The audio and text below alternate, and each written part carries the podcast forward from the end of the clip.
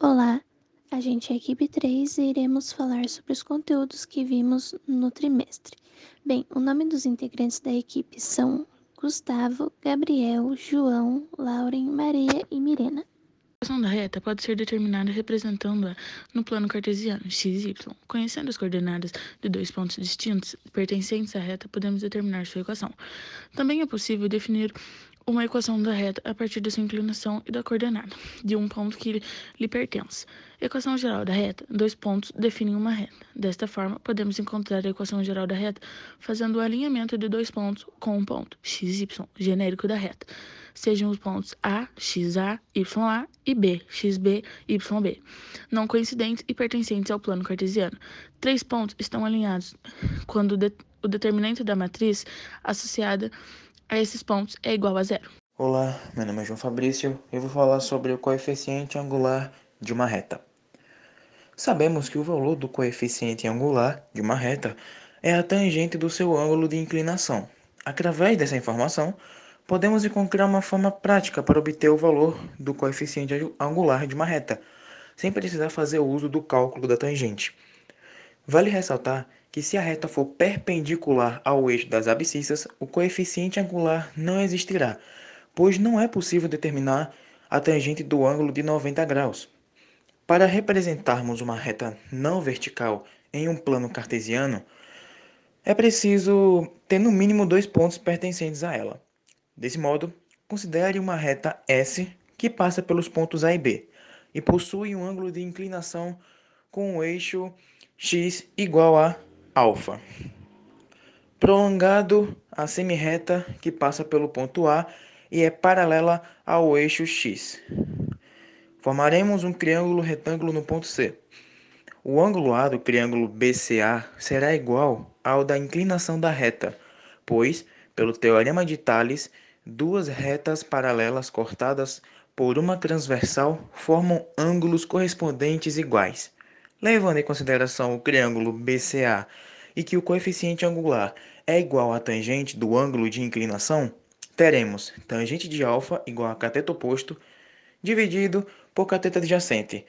Depois, tangente de alfa igual a yb menos ya dividido por xb menos xa. Portanto, o cálculo do coeficiente angular de uma reta pode ser feito pela razão da diferença entre dois pontos pertencentes a ela m igual a tangente de alfa igual a delta y dividido por delta x.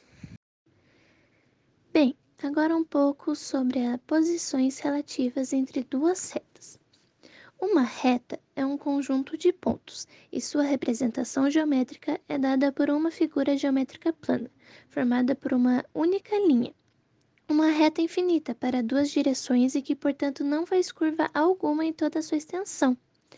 Duas retas contidas no mesmo plano podem interagir de algumas maneiras distintas. O conjunto das possíveis interações entre duas retas é chamada de posições relativas, e são elas as retas paralelas, que são quando não possuem nenhum ponto em comum em toda sua extensão, as retas concorrentes, que são quando possuem um único ponto em comum. As setas concorrentes formam entre si quatro ângulos e, de acordo com as medidas desses ângulos, elas podem ser perpendiculares ou oblíquas. Quando os quatro ângulos formados por elas são iguais a 90 graus, elas são chamadas de perpendiculares. Já se os ângulos formados forem diferentes de 90 graus, elas são chamadas de concorrentes oblíquas. E por fim, as setas coincidentes é, que são quando todos os pontos da primeira reta também são os pontos da segunda, e vice-versa. Também podemos dizer que as retas coincidentes são, na realidade, uma única reta. Agora um pouco sobre a equação reduzida da reta.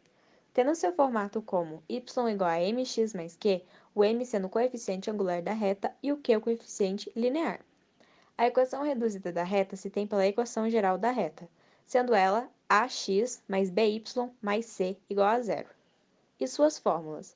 Coeficiente angular da reta que passa por dois pontos, que é m igual a y2 menos y1 sobre x2 menos x1. Coeficiente linear, q igual a menos c sobre b, e o coeficiente angular, m igual a menos a sobre b. Bom, uma das importantes relações da geometria analítica é a distância entre um ponto e uma reta no plano cartesiano. E a distância entre um ponto e uma reta é calculada através é, é, é calculada unindo o próprio ponto à reta, é, ou seja, através de um segmento que deverá formar o ângulo reto de um, o ângulo reto que seria o de 90 graus. E para estabelecer essa distância entre os dois, a gente necessita de uma equação geral da reta coordenada e do ponto. Bom, meu nome é Gabriel e vou falar sobre a equação da circunferência. Circunferência é um conjunto de todos os pontos de um plano equidistante e de um ponto fixo desse mesmo plano. São denominados no, no centro da circunferência. Agora as equações. As equações são duas. A reduzida e a geral. Vou começar pela reduzida. Um exemplo. Sendo C o centro e P um ponto em qualquer lugar na circunferência, a distância de C e P é o raio dessa circunferência. Então, portanto, C2 mais P2 é igual a R2. É a equação reduzida da circunferência e permite determinar os elementos essenciais para a construção das circunferências, as coordenadas do centro e o raio. Uma observação agora. Quando o centro da circunferência estiver na origem é, C 0,0, a equação da circunferência será de 2x mais 2y, quer dizer, x2 mais y2 igual a r2. Agora, uma equação, agora a equação geral. É, desenvolve a equação reduzida obtendo a é, equação geral da circunferência. Como exemplo, vamos determinar a equação geral da circunferência do centro C, que seria 2, menos 3 e o raio de r igual a 4. A equação reduzida da circunferência é, é x menos 2 sobre 2 mais y mais 3 sobre 2, igual, seria igual a 16. E essa foi a nossa apresentação e obrigada pela sua atenção.